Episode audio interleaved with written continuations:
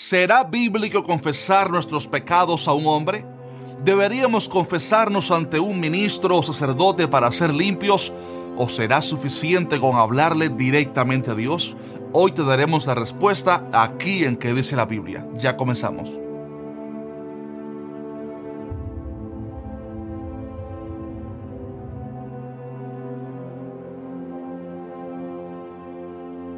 Hola, Dios te bendiga mucho. Si es primera vez que miras uno de mis videos, mi nombre es Jacier Rodríguez y esto es que dice la Biblia. Aquí hacemos videos para responder a tus preguntas más difíciles sobre Dios y la Biblia. Así que si quieres aprender mucho de la palabra de Dios, te sugiero que te suscribas al canal ahora mismo y actives la campana de notificaciones para que no te pierdas ninguno de nuestros videos. Te aseguro que cada video que lancemos aquí te va a bendecir de una manera u otra. Permítame abrir el tema diciendo que la Biblia sí nos manda a pedir perdón a los hombres, pero únicamente a la persona que hemos ofendido. Cuando hemos pecado debemos obviamente pedirle perdón a Dios. Ya hablaremos de esto a continuación. Pero si hemos ofendido a alguien directamente, debemos entonces pedirle perdón también a esa persona.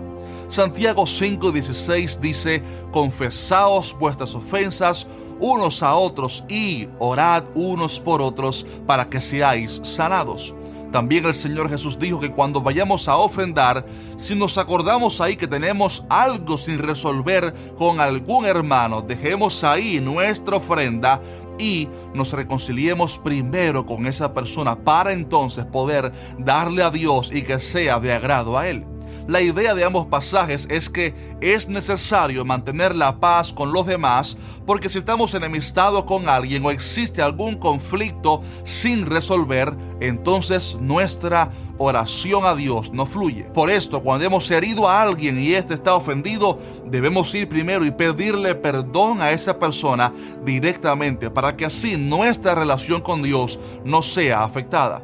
Pero ese es el único caso donde hay que confesarse ante un ser humano cuando hemos ofendido directamente a esa persona pero es totalmente antibíblico confesar nuestros pecados a un hombre, ministro o sacerdote que cree tener las credenciales o la autoridad para perdonar pecados. En ciertas religiones se nombran hombres a los cuales las personas vienen inocentemente y confiesan sus pecados, pero salen de ahí cargados del mismo pecado y peor aún, sin haber encontrado la solución para abandonar ese pecado. Permítame decirle a usted tres motivos irrefutables por los cuales usted no debe nunca confesarse ante un hombre. En primer lugar, solo Dios puede perdonar pecados.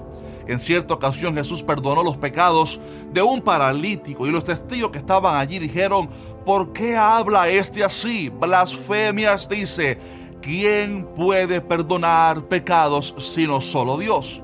Obviamente ellos ignoraban que ese Jesús era y es Dios y que por lo tanto sí tiene esa autoridad.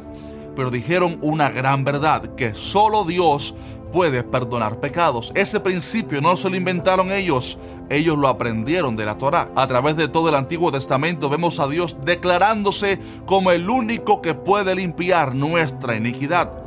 En una ocasión él dijo, si se humillare mi pueblo, sobre el cual mi nombre es invocado, y oraren y buscaren mi rostro, y se convirtieren de sus malos caminos, entonces yo, dice Dios, yo oiré desde los cielos y perdonaré sus pecados y sanaré su tierra.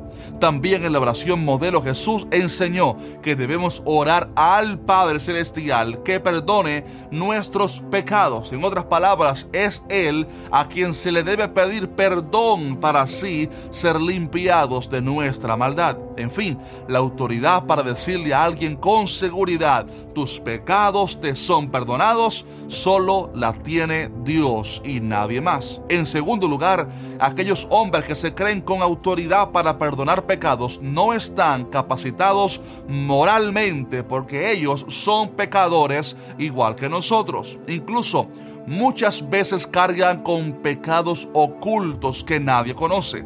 La verdad es que no existe nadie en esta tierra que sea infalible.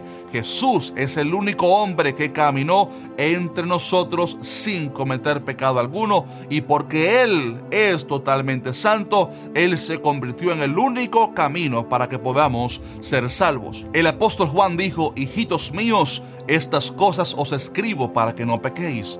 Y si alguno hubiere pecado, abogado tenemos para con el Padre a Jesucristo el justo, y Él es la propiciación por nuestros pecados. Solo tenemos un sumo sacerdote que intercede por nosotros y ese es Jesucristo. No existe nadie más. Al intentar usar un ser humano común y corriente para buscar perdón, estamos cometiendo idolatría porque estamos usando un medio que Dios no estableció y estamos añadiéndole poder salvífico a esa persona. Así que ningún ser humano tiene la moral o la santidad para perdonar los pecados de otra persona. Y en tercer y último lugar, no existe ningún mandato en la Biblia a los siervos de Dios a que recibamos las confesiones de las personas y los perdonemos. Nunca vemos en el Nuevo Testamento a ningún apóstol perdonando pecados u ofreciendo remisión. De hecho, permítame decir que hay un versículo en la Biblia que lo han tergiversado muchísimo y han intentado usarlo como aparente evidencia de que alguien pudiera perdonar los pecados. Ese pasaje es Juan 20, 23, donde Jesús dice, a quienes remitiereis los pecados, les son remitidos, y a quienes se los retuviereis, les son retenidos. Pero aquí Jesús no le está dando el derecho a sus discípulos de perdonar pecados, tampoco se trata de una facultad para perdonar las iniquidades, ni para condenar a la gente a su voluntad, no. La expresión del Señor tiene que ver con el hecho de que la predicación del Evangelio produce resultados trascendentes en los inconversos a los cuales predicamos. Ninguno de los apóstoles entendió que el Señor les había otorgado poder para perdonar o condenar por sí mismos. Más bien, ellos siempre predicaron la necesidad de acudir a Cristo para recibir el perdón. Lo que el pasaje significa es que quienes reciben nuestro mensaje tienen la bendición del perdón de pecados, pero aquellos que lo rechazan permanecen bajo maldición. En este sentido, podemos decir que somos portadores de la salvación y la condenación para la humanidad a través del mensaje del Evangelio. Jesús dijo, id por todo el mundo y predicad el Evangelio a toda criatura. El que creyere y fuere bautizado será salvo, mas el que no creyere será condenado. Así que, estimado amigo, estas son algunas de las razones por las cuales usted no debe confesarse ante un hombre, sino solo ante Dios, usando la única llave, el único camino que hay, la persona de Jesucristo. Ahora te voy a hacer una pregunta a ti. ¿Te recuerdas de alguna vez en la Biblia en que Jesús perdonó pecados aparte del paralítico que ya mencionamos hoy?